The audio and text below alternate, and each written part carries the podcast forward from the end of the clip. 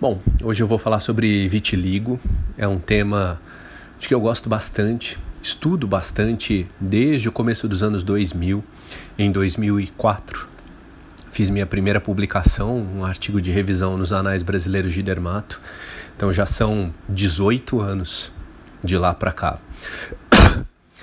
Acabei de tossir, mas não é Covid, não é HN é, XY não é nada, as pessoas continuam tendo as suas gripes de sempre, né? É meu caso, nos resfriados de sempre, com as sorologias negativas.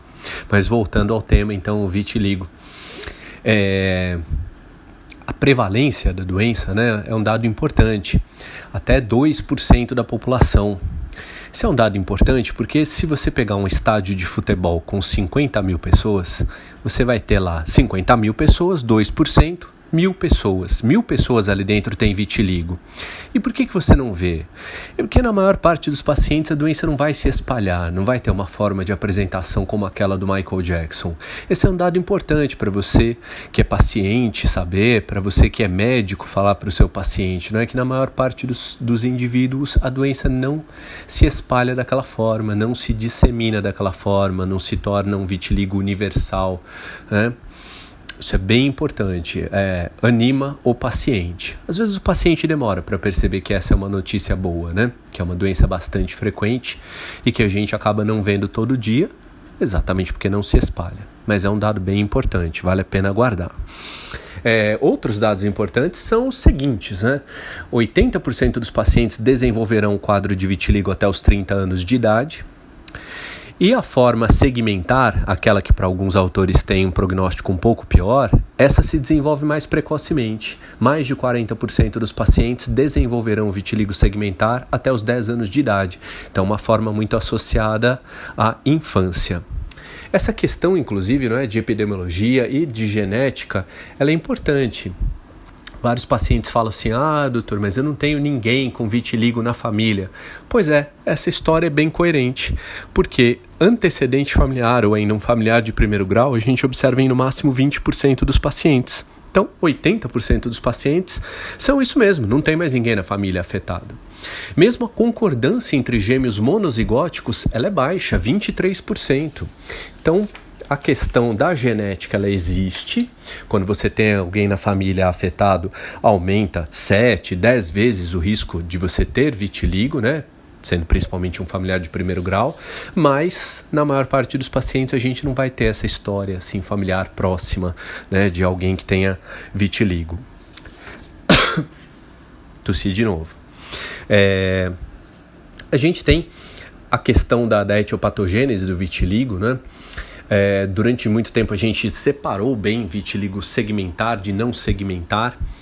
Hoje a gente sabe que até uma parte dessa etiopatogênese aí se confunde, não é?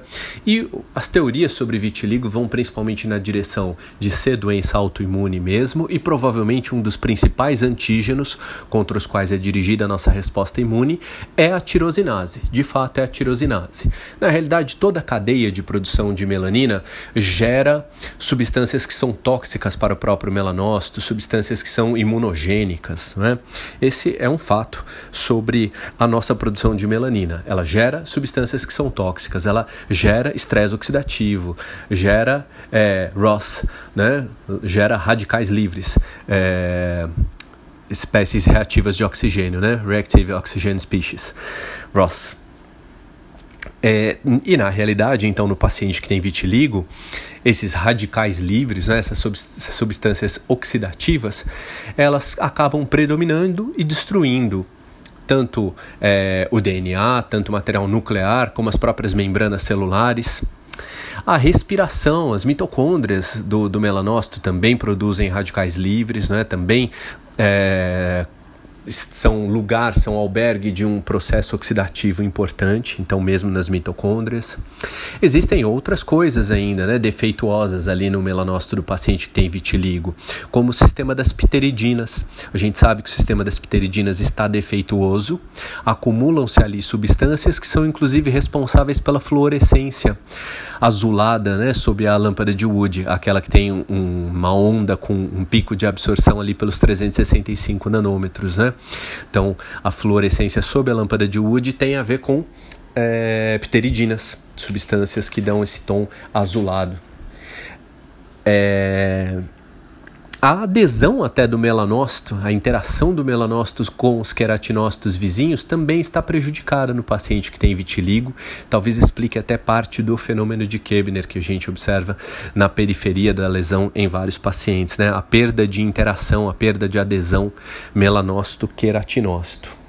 Na realidade, a imunidade inata, envolvendo, por exemplo, células natural killer, está exacerbada no paciente que tem vitiligo e a imunidade adaptativa também. Há uma abundância de células TCD8, né, células é, citotóxicas, um infiltrado que a gente pode encontrar na biópsia do vitiligo, rico em células TCD8 e aumento também de célula TCD8 na própria circulação. Estou é, falando de aspectos até célula natural killer, célula TCD8, né, que são aspectos mais antigos, da etiopatogênese do vitiligo, existem aspectos novos, né? Existem as quimiocinas 9, 10, 3 envolvidas então na atividade da doença, na destruição do melanócito. É, existe a ativação da via da Janus Quinase, Jack, Janus Quinase, né? Janus é o deus que tinha duas faces, uma face voltada para o intracelular, outra face voltada para o extracelular, né? Pensando nessa questão aí da, da Janus, o deus de duas faces. É, e que também está relacionada a STAT, né? Então, Janus Quinase STAT é uma via ativada no, no vitiligo que leva à destruição do melanócito. É... Aliás, depois, quando eu for falar de tratamento, vou falar de inibidores de Janus quinase. Eles não são terapia de escolha, mas eles têm sido estudados ultimamente. Bom, a gente já falou um pouquinho da classificação, né? Lembrar do vitiligo segmentar que parece ter um prognóstico um pouquinho pior, ou requerer mais tempo para que se obtenha a resposta. É, sobre a localização do vitiligo, um dado interessante que tem a ver até com o próprio estigma da doença, né? Mais da metade dos pacientes terão segmento cefálico envolvido, né? Então, cabeça e pescoço realmente são uma área bastante acometida. Há estudos, inclusive, que mostram que vale a pena disfarçar com aquelas maquiagens do tipo Derma Blend, aquelas que colam bem na pele do paciente, que não saem, que não vão promover um vexame aí numa festa, né? O paciente vai suar e vai sair a maquiagem. Não, Derma Blend gruda bem, sai só com água micelar, solução micelar, né? Então, é, Dermablend e outras maquiagens semelhantes valem bastante a pena. Tem vídeo no YouTube mostrando o uso do Dermablend para disfarçar hemangioma, tatuagem e lesão de vitiligo. É, tem um aspecto bem interessante, né? Agora há pouco falei da, da biópsia com células TCD8, né? Citotóxicas. Mas e aí, biópsia para o vitiligo? Não vou dizer que eu nunca fiz, mas muitas das vezes para mostrar para o paciente que não tinha melanócito ali naquela região onde ele tem vitiligo. Mas existe o seguinte: é, em locais como a Camargo, por exemplo, você poderia fazer a microscopia confocal e mostrar para o paciente que ali não tem melanócito. Você poderia então mostrar de uma outra forma sem ser invasivo, sem fazer biópsia, né? Então, lembre-se da microscopia confocal, como recursos então diagnósticos, microscopia confocal, mostrar que não tem é, melanócito na região, lâmpada de Wood, como a gente já falou, e dermatoscopia. A dermatoscopia que mostra quando o vitiligo está em atividade, é a hiperpigmentação perifolicular, e quando ele está remitindo, você tem hipopigmentação perifolicular. É interessante, a dermatoscopia mostra para o paciente que você está se interessando por usar um recurso, né, uma ferramenta ali para examinar a pele do paciente. O paciente gosta né, de ser avaliado. Sempre uso dermatoscópio é, associado ao vídeo, né, então eu mostro para o paciente aquilo que eu estou enxergando. É, muito se tem estudado sobre a clínica também, né? Novos protocolos têm sido validados, novos protocolos de avaliação.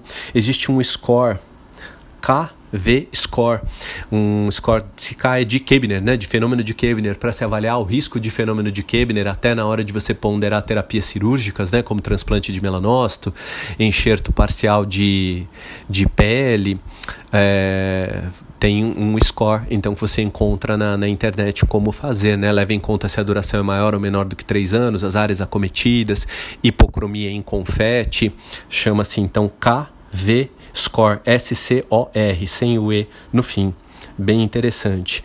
A literatura continua dizendo que é mandatório você avaliar a função tireoidiana, assim como você também faria num paciente de alopecia areata, por exemplo, anticorpos, e se os anticorpos são positivos, você continua inclusive nos anos seguintes avaliando o TSH. E aí tem as coisas de tratamento, né? Algumas delas eu fico até impressionado que não é, se difundiram da maneira que a gente que estuda vitiligo gostaria, né? Por exemplo, pulso de corticoide ou corticoide em subdose são abordagens bem interessantes para parar a progressão da doença. Eu, em particular, gosto bastante de usar subdose, 0,3 mg por quilo dia de prednisona ou prednisolona nos primeiros dois meses. No terceiro mês você reduz pela metade, no quarto mês você reduz a um quarto. Você consegue parar a progressão do vitiligo em 80, 90% dos pacientes. Isso significa que muitos dos pacientes que a gente vê com uma despigmentação mais disseminada, tendendo a, a, a formas universais, são pacientes que foram privados do melhor tratamento possível, foram privados da parada da evolução através do uso do corticoide sistêmico em doses que não costumam se associar a efeitos colaterais. Mas aí você vai falar assim: ah, Ricardo, eu tenho receio de usar corticoide. Então, existem outras abordagens, por exemplo, o uso da minociclina tem um estudo lá com 32 pacientes, 100 miligramas ao dia, mostrando uma resposta bem interessante. Em alguns estudos, até, a aminociclina tem resposta superior à do corticoide sistêmico. Então, Pense sempre né, na parada da progressão da doença, o uso de corticoide sistêmico ou de minociclina para parar a progressão da doença. Existem trabalhos em português, nos anais brasileiros de dermato, até comparando ciclina e corticoide. Então não se esqueça, é difícil repigmentar o paciente, é difícil, dificílimo. Então parar a progressão da doença é de grande valor.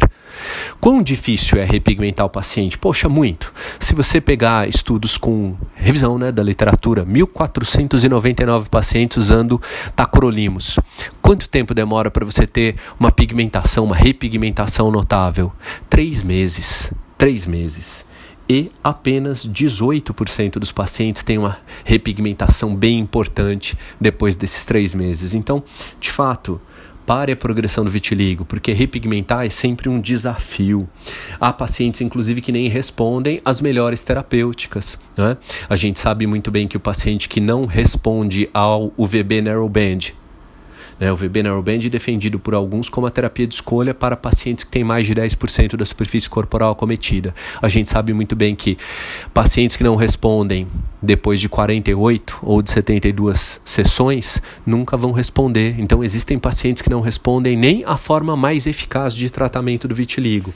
Então, parar a progressão da doença é fundamental. Né? É, a gente tem outras opções, claro, né? Estou falando num, num, podcast de atualização de vitiligo, vou ficar falando só de corticoide sistêmico. Não, a gente tem outras abordagens, a gente tem inibidores da via JAK, né? da via da Janus quinase. A gente tem estudos lá com roxolitinib, é, com um resultado interessante. A gente tem estudos com tofacitinib, tanto para vitiligo como para alopecia areata, com resultado interessante, inibidores de Janus quinase. A gente tem estudos com a Premilast, aquela droga que é usada para tratar psoríase, que também é usada para tratar dermatite atópica é, inibidora de fosfodiesterase do tipo 4, com um resultado interessante. Não são terapias de primeira escolha, mas mostram para o paciente que tem vitiligo que, se você as conhece, você está estudando e, no fundo, no fundo, mostram para todos nós, né, esses estudos, que coisas novas vão surgir daqui por diante, graças a Deus. Né? A psoríase se beneficiou tanto aí de novas drogas nos últimos 20, 25 anos, ainda bem que o vitiligo, a alopecia areata parece que também vão se beneficiar. É, outras opções terapêuticas ainda, plasma rico em plaquetas, já foi usado isoladamente e em associação com o VB Neuroband, parecendo acrescentar é, resultado, né, resposta terapêutica em associação com o VB Neuroband. Superóxido de dismutase, é, já fiz alguns estudos com superóxido de dismutase né, por via oral, já apresentei até trabalho fora do, do país. Abordagem interessante.